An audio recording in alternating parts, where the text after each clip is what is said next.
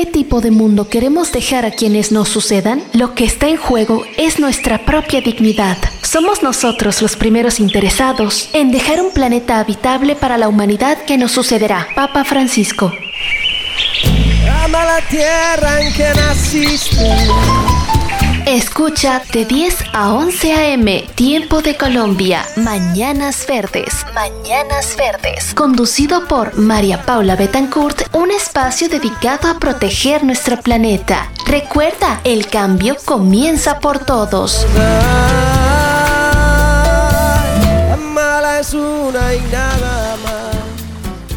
Hola, hola queridos oyentes, les damos la bienvenida a un nuevo capítulo de Mañanas Verdes, como siempre. Muchísimas gracias a los que se conectan en la transmisión en vivo de Facebook de la emisora Contando Radio. Recuerden que estamos transmitiendo por aquí todos los sábados de 10 a 11 am. El día de hoy estaremos hablando sobre lo que son las huertas y la seguridad y soberanía alimentaria. Tendremos como invitada especial a Nicole Díaz, ella es ingeniera agrónoma de la Universidad Nacional. También tenemos eh, un compañero de Mañanas Verdes que eh, se reintegra nuevamente el equipo y por supuesto a Paula desde la ciudad de Bogotá. También tenemos la sección de noticias ambientales, el animal del día y tips eh, ecológicos. Entonces, bienvenidos a este programa y me gustaría que Diego se presentara con nuestra nueva audiencia. Buenos días Diego, ¿cómo estás el día de hoy en Mañanas Verdes? Saludos para todos ustedes, oyentes de Mañanas Verdes, desde la tierra de los volcanes y donde el verde es de todos los colores. Bueno, eh, regresamos o retornamos nuevamente a la programación de Mañanas Verdes, ahora con la producción de Contando Radio y pues ojalá nos puedan seguir en estas redes, también involucrarse un poco más en todas estas temáticas ambientales. Les vamos a tratar de dar un poco más de información sobre diferentes temáticas y bueno, eh, como ya lo ha contado María Paula, pues esperamos como tener diferentes invitados de algunas experiencias que hemos tenido durante este tiempo que de pronto luego podido acompañarlos al aire. Entonces, bienvenidos todos ustedes. No se olviden de seguirnos en Instagram como Mañanas Verdes y también en nuestro canal de Spotify como Mañanas Verdes. Saludos para todos. Gracias Diego, claro que sí. Paula, buenos días, ¿cómo estás el día de hoy? Buenos días a todos nuestros oyentes eh, y también los que nos ven en el Facebook Live, todos los que nos escuchan también por Spotify, darles una bienvenida a este programa, eh, reiterar que estamos ahora por Contando Radio, darle una cálida bienvenida a nuestros seguidores, recuerden que estamos en Instagram como Mañanas Verdes con N y también publicamos en Spotify cada capítulo de nuestros programas.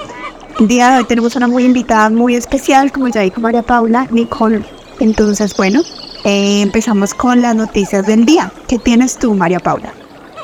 Bueno, Paula, resulta que hay un pez que se llama pez de pico rojo, que es un pez que la ciencia no había descubierto, pero que casualmente eh, se conocía por ser vendido para los acuarios. Yo creo que es una novedad porque es muy interesante cómo la noticia nos cuenta que desde hace 10 años este pez puede estar vendiendo en los acuarios y lo que buscan es adornar, pero la ciencia no lo había descubierto, sin embargo, pues no lo había catalogado más bien, pero lo curioso es que para los acuarios era muy común tener este tipo de pez, Paula.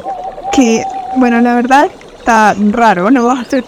No he escuchado esto. La mía está como distinta. Bueno, te cuento a ti, a nuestros oyentes y también a nuestra invitada que eh, la mía se refiere a los aficultores cediendo sus terrenos para el oso de anteojos. Ya que hay una eh, iniciativa público-privada que se llama eh, Conservamos la Vida, donde se incentiva a que los capicultores, los cuales antes eh, asesinaban o incluso asustaban al oso de anteojos, que es muy importante recordar que él habita en todos los Andes, desde Venezuela hasta Argentina. Y es muy importante, eh, pues, esta noticia, saber que ya no, no van a estar pues, persiguiéndolo, sino que varios campesinos, capicultores se dieron sus terrenos a, a raíz de esta iniciativa público-privada para poder eh, que ellos vuelvan a, su hábitat natural a cambio de la construcción de fosas sépticas, tratamiento de agua y pues muchos otros beneficios. Claro que sí, Paula, recordarles también a nuestros oyentes que les estaremos dejando estos enlaces de noticias para que puedan enviar más la información en nuestras redes de Instagram como Mañanas Verdes con N y Diego nos tiene alguna noticia sobre un congreso que se va a celebrar de las corporaciones autónomas en Bogotá. Adelante Diego. Sí, efectivamente es el quinto encuentro nacional de autoridades ambientales que se ha configurado en tres temáticas con relacionadas a la investigación, desarrollo y la innovación.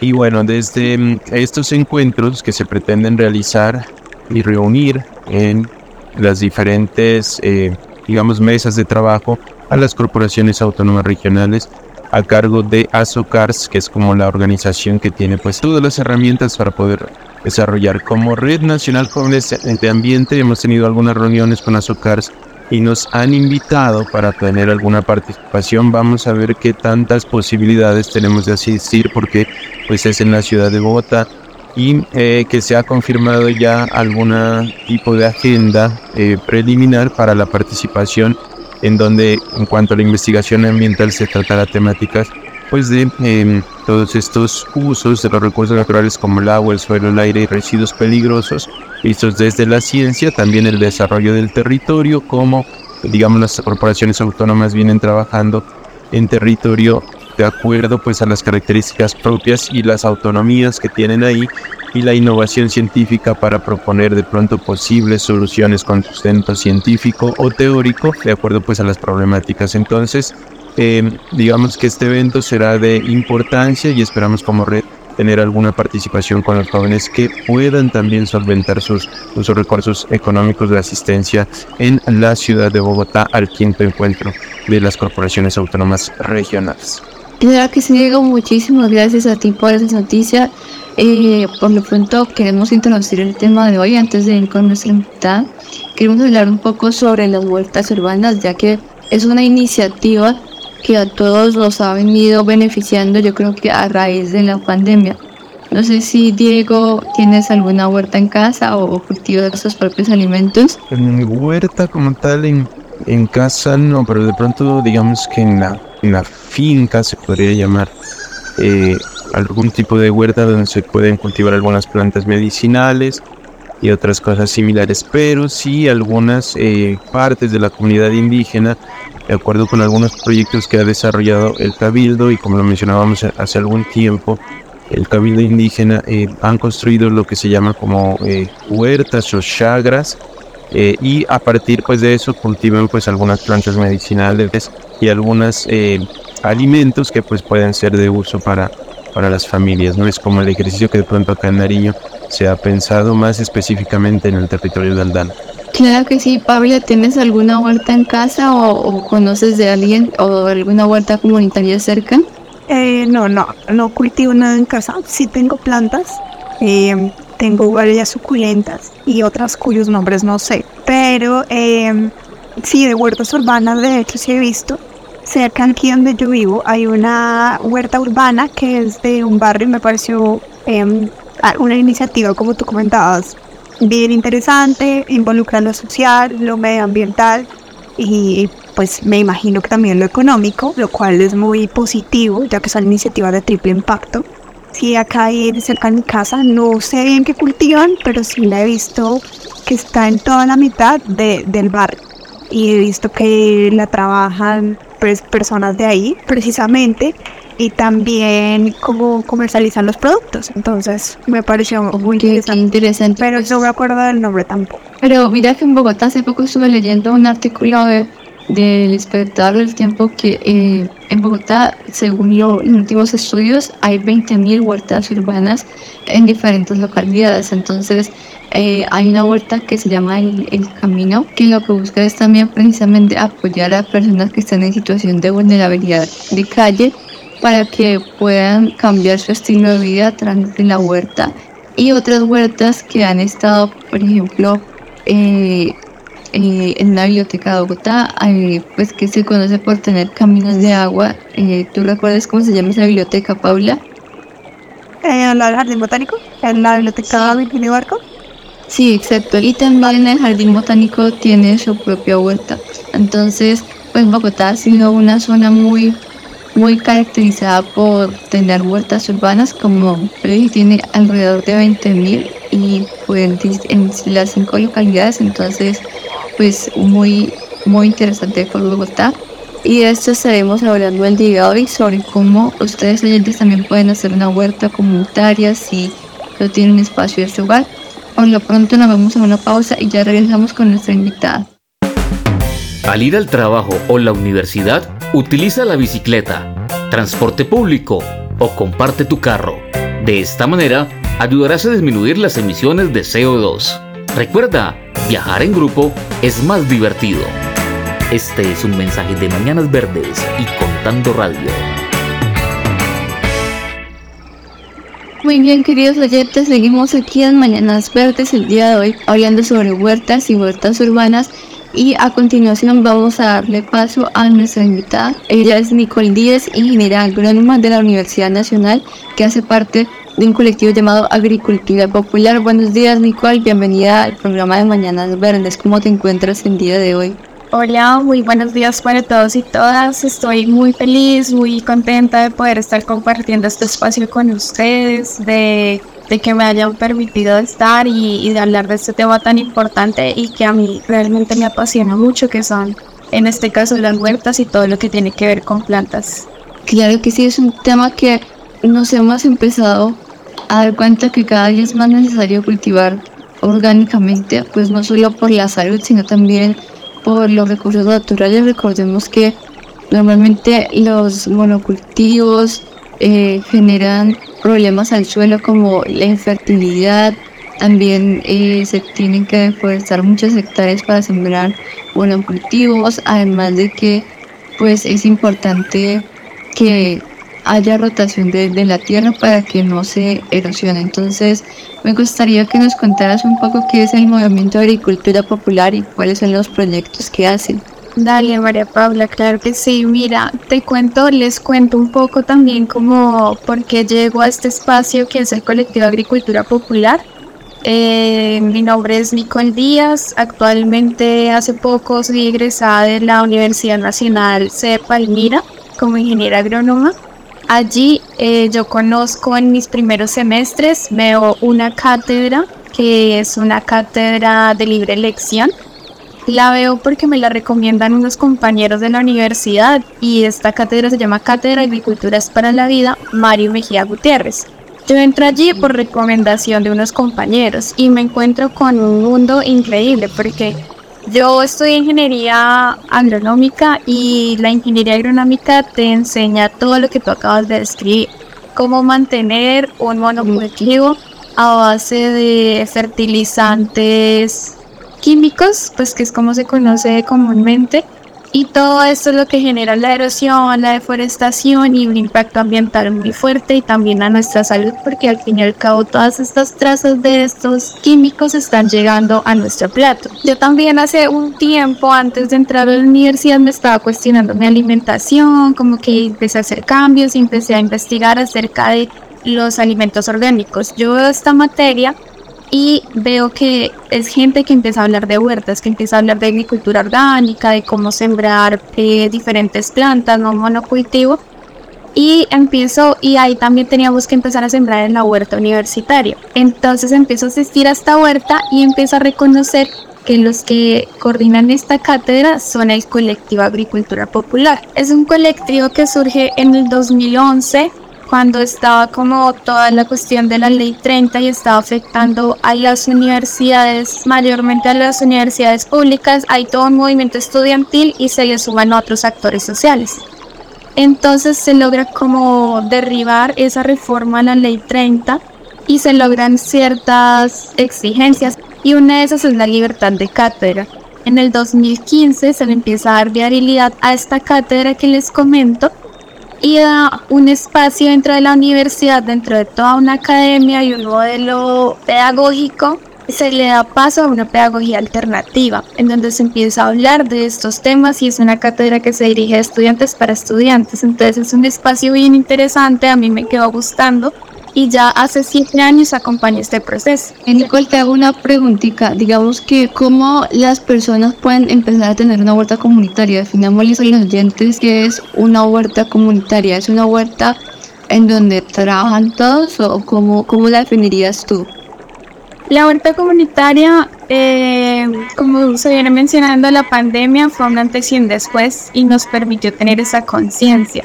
Entonces la huerta comunitaria yo le veo dos aspectos, ¿no? Como de pronto todo lo técnico para saber cómo sostener la planta y el otro espacio que ya es más social, sea comunitaria, es de comunidad, entonces es necesario tener primero que todo como la conciencia de cómo generar ese tejido social también.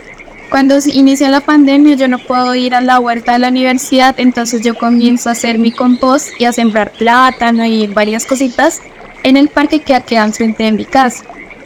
Y eso fue durante pandemia. En ese proceso me acompaña mi familia, empezamos como a sembrar todos, a reconocer la tierra y empiezan a llegar los vecinos.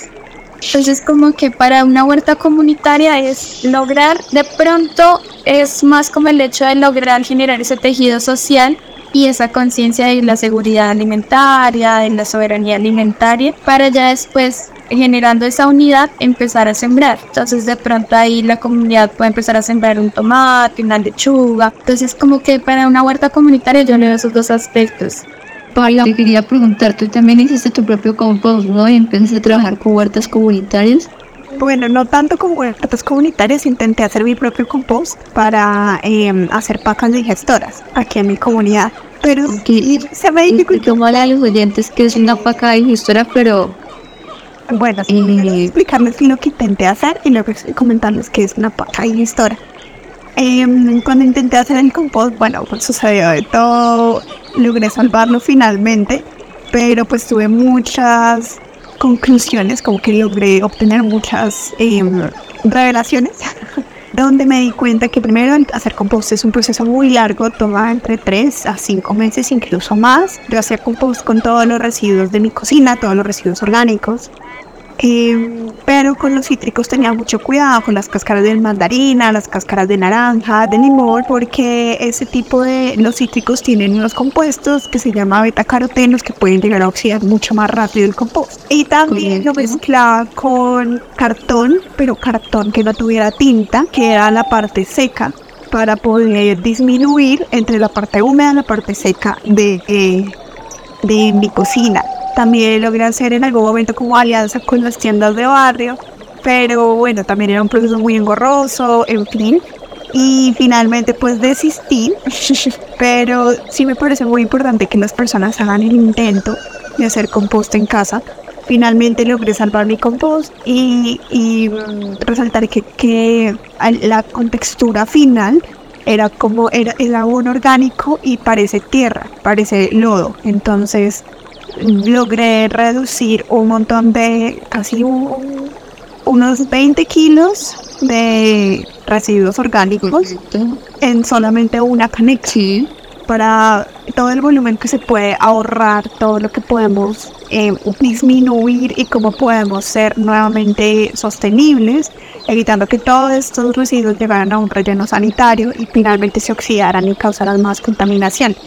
Ahora, para comentarles un poco más sobre las pacas digestoras, también es un proceso de compostaje, pero el que yo hice en casa, pues era en presencia de oxígeno. Las pacas digestoras lo que tienen es que no tienen presencia de oxígeno, y incluso se pueden llegar a reducir 10 toneladas de residuos en una paca. Entonces, nuevamente, ¿en qué consiste la paca digestora? En tomar todos los residuos de la tierra, todos los residuos que ustedes encuentren entre hojas, em, tierra, bueno, astillas, madera, en fin, todo eso mezclarlo con residuos orgánicos de la comunidad y finalmente esas pacas llegan a comprimir todo lo que les comentaba. Si quieren buscarlo, también vamos a subir a nuestras redes sociales información sobre esas pacas digestoras, cómo lo pueden hacer en sus comunidades, cómo pueden incentivar.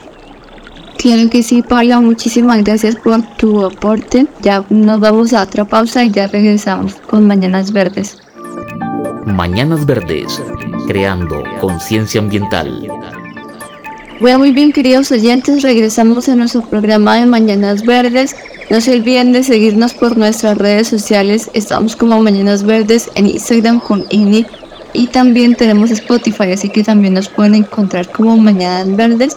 Además de que estaremos aquí todos los sábados de 10 a 11 por Contando Radio. La página de Facebook la pueden encontrar como Contando Radio. Le dan like y allí nos podrán ver. Eh, en este momento vamos a nuestra sección de Animal del Día que está a cargo de nuestro compañero Diego antes de retomar con el tema del día de hoy. Diego, adelante. Gracias, efectivamente en la sección de el animal del día les quiero traer un animal conocido como la garceta negra o garceta azabache. Es una especie de ave, pela caniforme y bueno, eh, traía a colación esta, esta especie de ave porque el día de ayer eh, acá en, el, en mi territorio eh, bueno, hay una zona muy cercana donde vivo, como una parte de un pequeño humedal o de lo que fue antiguamente un humedal, y eh, llegaron entre 10 a 12 garzas blancas. Entonces me pareció muy interesante y intenté buscar si había alguna familia, pues, y encontré la garceta negra. Entonces nos dice que su plumaje es netamente negro, con eh, reflejos grises azulados y mide entre 48 y 56 centímetros las patas son de color amarillo en su parte, digamos, de las garras y el hábitat se puede observar en aguas saladas y dulces de poca profundidad, así como en campos de arroz donde pueden conseguir alimentos y zonas inundadas. Se encuentra distribuida en África del Sur, en el desierto del Sahara, incluido también Madagascar, y en cuanto a la reproducción anida en colonias y pone de 2 a 4 huevos de color azul oscuro ya relacionados estos temas a alimentación, se alimenta de peces pequeños, crustáceos, también animales eh, acuáticos de otras especies. Posee una técnica especial de pesca que eh, captura de improviso a sus presas o digamos que tiene un ataque por sorpresa con una técnica muy especial a las cuales sorprende con la sombra producida por sus alas que utiliza como una forma a modo de sombrilla. Entonces me pareció muy interesante la garceta negra que pues Em, en esta ocasión les quiero traer como animal del día y como también una experiencia muy chévere que puede tener eh, hace pues el, día de ayer fue que eh, al observar estas em, garzas blancas como andan en un grupo pequeño pensé yo las fui a fotografiar y pensé que se, se estaban alejando porque de pronto me vieron a mí o con la cámara pero eh, cuando me di cuenta era porque estaban llegando dos eh, gavilanes. Ahí fue que me di cuenta que estaban huyendo de estas, em, de estas otras aves y entonces ahí se mira como la expresión de la naturaleza en, en, su máxima forma, ¿no es cierto? De pronto de que tienen un territorio, lo quieren conservar, por eso andan también en colectivo y las otras aves que de pronto buscan también conseguir su alimento. Entonces, en esta ocasión, la garceta negra como el animal del día para mañanas verdes. Cielo, muchísimas gracias. Esperemos que podamos tener una imagen en nuestras redes sociales. Y continuando con eh, nuestra invitada, quería preguntarle eh, a Nicole cómo fue su experiencia de hacer compostaje, si lo hizo también en casa o lo hizo ya a nivel más técnico y nosotros cómo podemos empezar a tener una huerta. O sea, si algún oyente que nos está viendo dice que está interesado en crear una huerta, ¿qué es lo primero que deben hacer? Yo he tenido varias experiencias haciendo compostajes. Lo tuve siendo como solo compost, que es utilizar los residuos orgánicos y irle colocando encima tierra, hojas secas, residuos orgánicos, tierra, hojas secas. Eso es súper demorado pero tuve también otra experiencia y, lo tengo acá en la casa, en una esquinita del patio, en un balde, tengo el lombricompost. El lombricompost consiste en tener lombrices, eh, principalmente la lombriz roja californiana, que genera una descomposición mucho más rápida y da un resultado que es un humus de lombriz. Puede ser líquido y sólido y es de los mejores abonos que existe porque tiene muy buenas propiedades. Y yo lo que hago con ella es coger los residuos de la casa orgánicos, pero más como los más suavecitos, los pico chiquitos o más fácil como que los licúo y se los doy a ellas y lo tapo con tierra. Y eso lo voy cosechando cada 15 días y voy cosechando eh, abono para, para las plantas de la casa y también tenía experiencia con lo que comentaba Alejandra de la paca biodigestora. Eso es un ejercicio muy chévere en los huertas comunitarios porque permite gestionar mucho residuo orgánico de incluso de todo un barrio en un espacio eh, que se puede dejar abierto, como que no necesita tantos cuidados. Y él solito va trabajando porque se genera todo un microecosistema en un espacio cúbico en donde se genera solo una jornada y se puede gestionar todo, todo, todo, todo lo que mencionaba Alejandra, se puede gestionar todas las cáscaras. Entonces son cositas ahí. Les recomiendo que investiguen, son muy interesantes. incluso tener la experiencia, como dice Alejandra. Así no sea algo continuo, tener esa experiencia nos permite reconocer todos los procesos y valorar cada cosa que empezamos a desechar de pronto en la basura, saber que eso puede ser comida para las plantas que después comida para nosotros.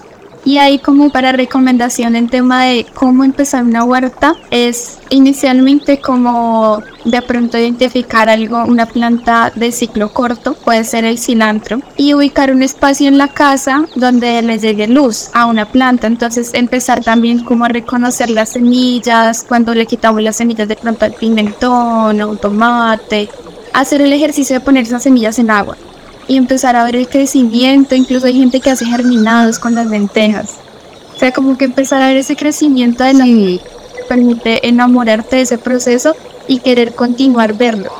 Y ese interés y ese querer continuar te hace investigar. Y ahorita, ahorita tenemos mucha facilidad con el internet. Cada vez un antes y un después después de la pandemia es que hay más conciencia, como que más gente sabe de estos temas entonces también es como eso, como enamorarse de la cuestión, empezar a ver cómo una semilla empieza a crecer algo tan chiquito, guarda una energía tremenda. Claro que sí, de hecho hay plantas que son muy fáciles de sembrar, por ejemplo para nuestros oyentes que pueden colocar un ajito en agua y lo pueden dejar dos o tres días y ya empieza a salir raíces, pueden hacerlo también con una cebolla, de hecho mi hermana hizo un experimento y sí dejó una cebolla corazonada en agua como por cinco días y estuvo a punto de germinar. Entonces hay plantas que son muy sencillas, como le decía Nicole, también está eh, el tomate y pues lo más importante es también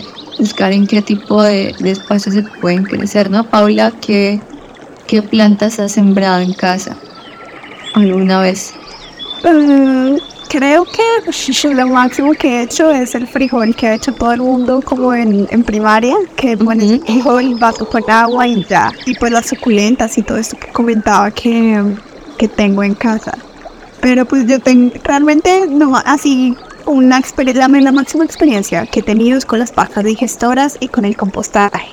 Pero pues yo quería, ahora que Nicole mencionas la parte del tejido social que me parece también muy importante, yo tengo una pregunta respecto a cómo has visto que es la interacción con los niños.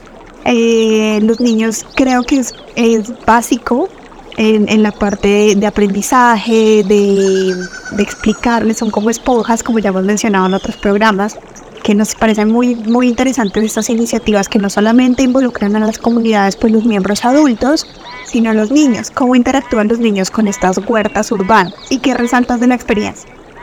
No, pues con los niños es, es, es reconocer micromundos increíbles. Por lo menos también hemos tenido, o el colectivo ha tenido la invitación, esta va a ser la cuarta vez que va a participar de la Feria Nacional de la Agricultura en Palmira. Y allí entonces llega mucho público, también como también en las huertas urbanas y comunitarias. Y los niños es muy chévere cuando llegan, porque a ellos los llaman los colores. Entonces los llaman los colores de los frutos, les llaman los colores de las flores y empiezan a preguntar, cosa que de pronto ya uno de grande es como que o le da pena o como que ya uno está en otras cosas y los niños empiezan como, ¿y esa planta? Y se sorprenden de ver en la planta la berenjena, se sorprenden de ver en la planta el pimentón, el ají y es muy chévere ver con esa ilusión que se acercan y empiezan a preguntar y uno les, y uno les empieza a decir como, como una forma de juego y ellos lo toman muy chévere y uno los pone a hacer a veces semilleros y ellos lo reciben con todo el agrado del mundo, son felices untándose de tierra, cosa que de pronto a veces uno es como un poquito más reacio, como que no me voy a ensuciar, ellos no le tienen miedo a eso. Cuando mostramos la lombriz roja californiana que les, que les comentaba ahorita de, de, del lombricompost, ellos son los primeros que son felices de tener esa lombriz en la manito y ver cómo se empieza a mover. Entonces ahí así, yo, yo tuve también la experiencia, es muy, muy interesante cuando era niña, de cómo la lombriz se, se movía, pero qué bueno. Exacto, y como, como que poder, poder decirles que esa lombricita gestiona todos los residuos que no son basura también es, es muy chévere como ellos la reciben. Claro que sí, y digo, ¿has tenido algún alguna experiencia con el compostaje o como por ejemplo has trabajado en alguna chávera de Nariño, de Aldana? Mm, como tal, de manera personal, no tanto.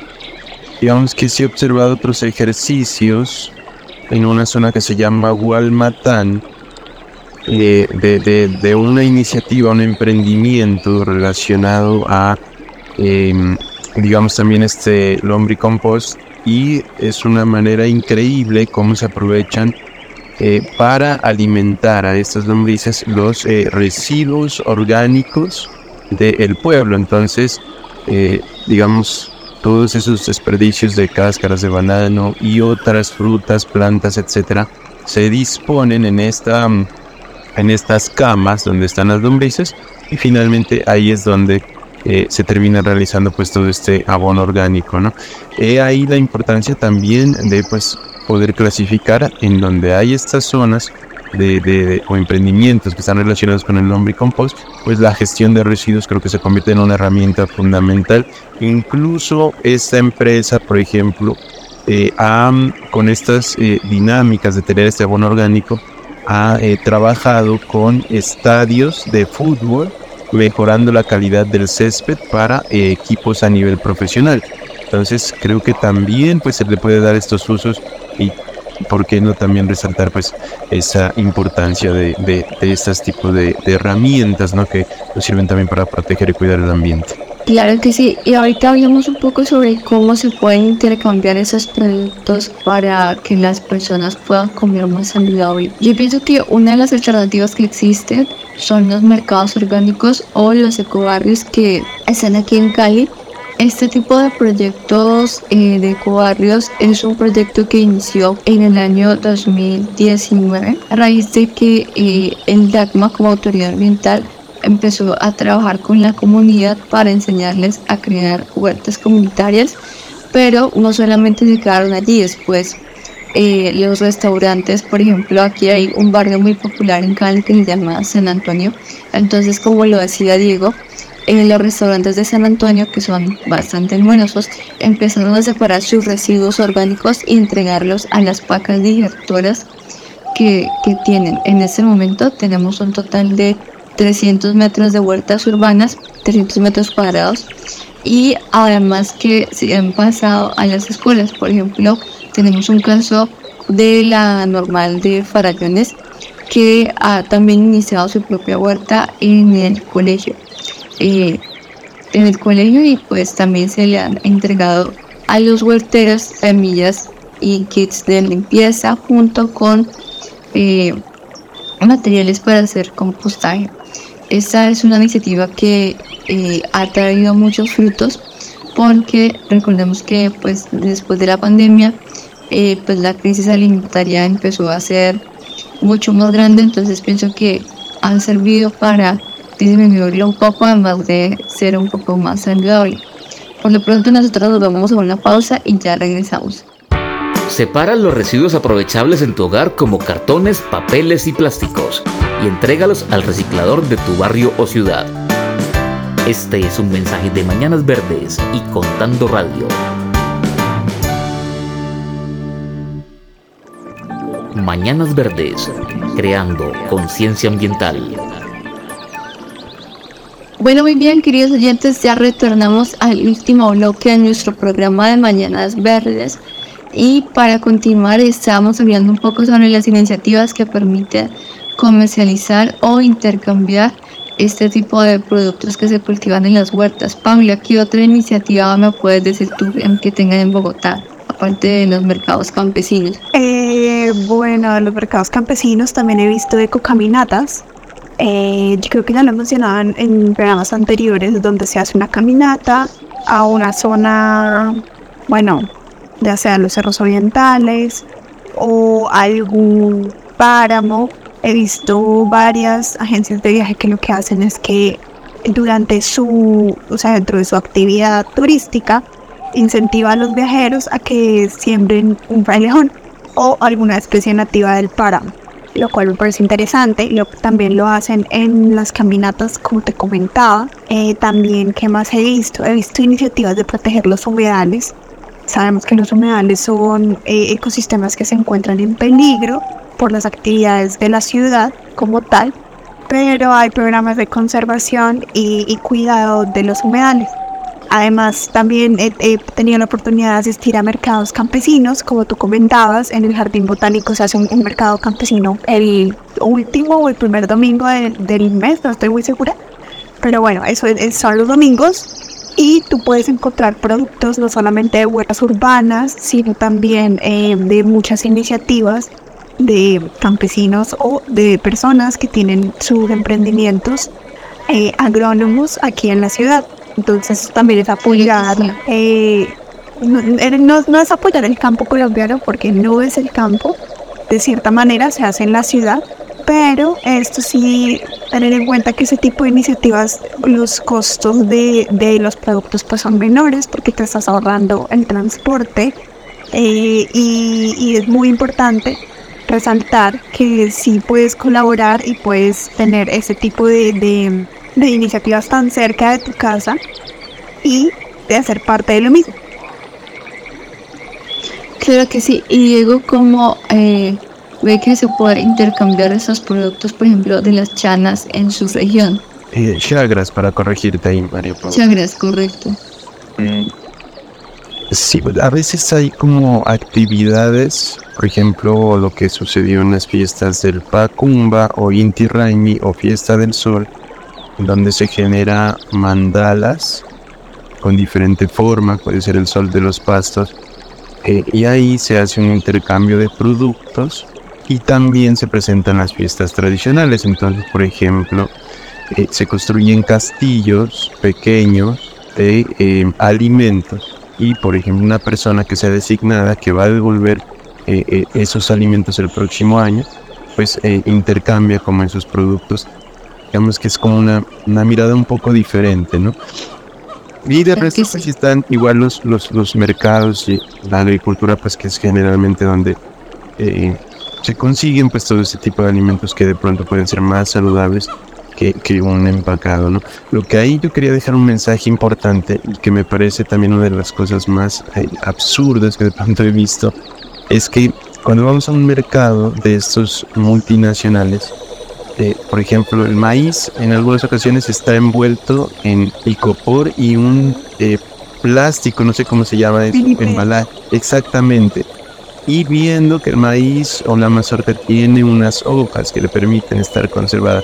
Entonces, imagínense el uso que va a tener ese plástico que eh, lo vas a destapar y lo vas a desechar porque no lo vas a usar en otra cosa. Es simplemente un, un, una vida muy corta de ese plástico como para eh, poder tener en cuenta esas cosas que de pronto quizás comprando en un mercado más tradicional pues se pueden evitar de pronto esas, esas situaciones. Claro que sí, es un plástico que definitivamente pues no se va a poder reciclar, pero lo bueno es que ahorita en los mercados orgánicos te venden pues eh, todo en, bolsas de papel. Por ejemplo, en, en, tu, en Palmira, el colectivo popular también hace un mercado orgánico, ¿cómo lo hace? Les cuento un poco, eh, como somos diferentes personas, cada quien como que ha generado de pronto su emprendimiento. Entonces hay un emprendimiento de un chico que hace mermeladas con cosechas. Hay otra chica que ha hecho como empanadas y las salsas las hace con cosechas. Entonces como que son cosas. Hay otro que da a conocer como la pedagogía de la diversidad de los insectos que se fomenta en el momento en el que tú generas estos ambientes favorables en una huerta. Entonces también como que rescatas ese ecosistema para los insectos. Entonces, y esto se llama, se ha generado como esa comunidad y lo hemos englobado todo en una tiendita multitienda que se llama Raíces Huerteras. Y participamos en mercados agroecológicos y campesinos en Palmira. Y entonces también en esas dinámicas como que llevamos lo que, lo que logramos hacer y también apoyamos dando de pronto talleres de un abono, de también compartiendo. Y en esos lugares algo que me parece muy chévere es reconocer a los custodios de semillas que también generan como este trueque de las semillas que recuperar las semillas nativas, las semillas diversas y todas las acciones y lo importante de esa soberanía también desde la semilla de cada comunidad ¿Ustedes tienen redes sociales? ¿Cómo los pueden encontrar y cómo se pueden ir a este colectivo? En Facebook estamos como Cátedra de Agriculturas para la Vida María Mejía Gutiérrez y en Instagram estamos como Colecta Agricultura Popular. Claro que sí, muchísimas gracias por participar con el día de hoy. ¿Algún mensaje para nuestros oyentes o recomendación?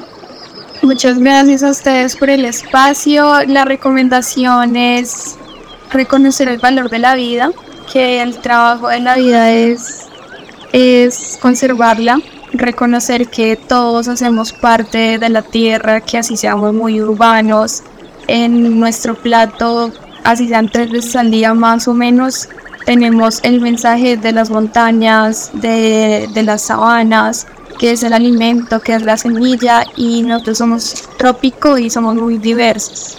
Entonces, nada, reconocernos como diversos, como vida y, y como parte del ecosistema y no como algo aparte, sino que estamos dentro y eh, estar en armonía también. Muchas gracias. No, gracias a ti. Diego, ¿alguna recomendación para nuestros oyentes el día de hoy? Sí, bueno, algunas informaciones, eh, entre esas que desde el día de ayer, 14 eh, de julio, se está realizando en Manizales, a cargo de la RNJA Nodo Manizales, perdón, Nodo Caldas, con el apoyo del Nodo Manizales, entre otros, el primer encuentro subregional de Alto y Bajo Occidente de Caldas, Cultivando Seres, en el cual se están reuniendo los diferentes jóvenes de los nodos que existen en Caldas para pues conversar, dialogar y presentar sus iniciativas, proyectos y también perspectivas de lo que viene realizando el trabajo con la red. Se está realizando en el Centro Cultural Gabriel Ángel Cartagena del municipio de Río Sucio. Entonces pues enviarles un saludo a todos ellos y que continúen con ese trabajo que creo que el, el nodo Caldas pues siempre ha venido demostrando en cuanto al funcionamiento de la red. También otra eh, situación importante es lo que está sucediendo en Ecuador.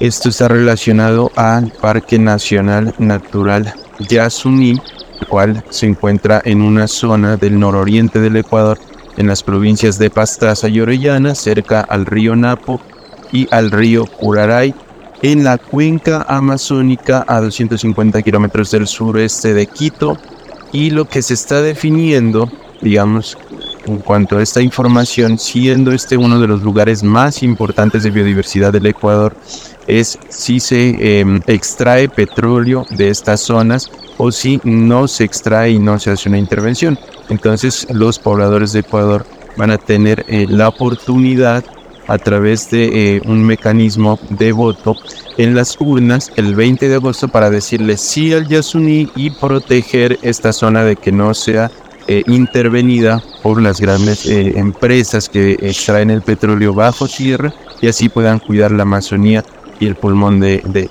pues digamos del planeta entonces creo que es un mensaje importante hay una página que quiero recomendar que se llama Muyu TV que eh, ¿Cómo se escribe, perdón, Diego? M-U-L-N-U-T-V.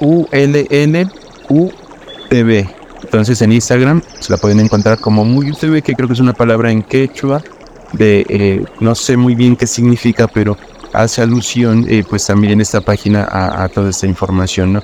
Y otro evento que se viene importante es la RCOI Latinoamérica, que es la Conferencia Regional de Jóvenes para América Latina y el Caribe, que es un proceso de fortalecimiento de las organizaciones juveniles que están haciendo frente al cambio climático. Esta comienza en el 2021 y se va a hacer un proceso de capacitación y luego un evento híbrido también online y presencial en la ciudad de Bogotá. El anterior año fue en Costa Rica y bueno, eh, digamos que las organizaciones como la Red Nacional Jóvenes de Ambiente, entre otras, van a estar sumando esfuerzos para encontrarse los jóvenes de Latinoamérica que están realizando estas luchas ambientales para poder eh, construir también digamos diferentes acciones y generar un documento propuesta para espacios como la SB58 que sucedió en eh, Alemania y también la COP eh, en otros espacios que se van a estar dando. Esto tendrá lugar el mes de octubre, entonces pues para las personas que estén interesadas pueden ingresar a la página oficial RCOI Latinoamérica en internet y consultar más información para que estén al tanto de estos eventos. Por mi parte les agradezco, muy contento de estar con ustedes nuevamente en Mañanas Verdes. Recordarles que nos pueden encontrar en Spotify y en Instagram y les envío un saludo a todos ustedes desde la tierra de los volcanes y donde el verde es de todos los colores, acá al sur de Colombia en el departamento de Nariño. Chao, chao. Muchas gracias Diego, gracias por tus recomendaciones de eventos el día de hoy. Gracias a nuestros oyentes por estar conectados en Mañanas Verdes. Por lo pronto nos despedimos sin antes enviarles un gran abrazo, decirles que nos encontraremos el próximo sábado aquí en Mañanas Verdes con otro tema de educación ambiental. Feliz fin de semana.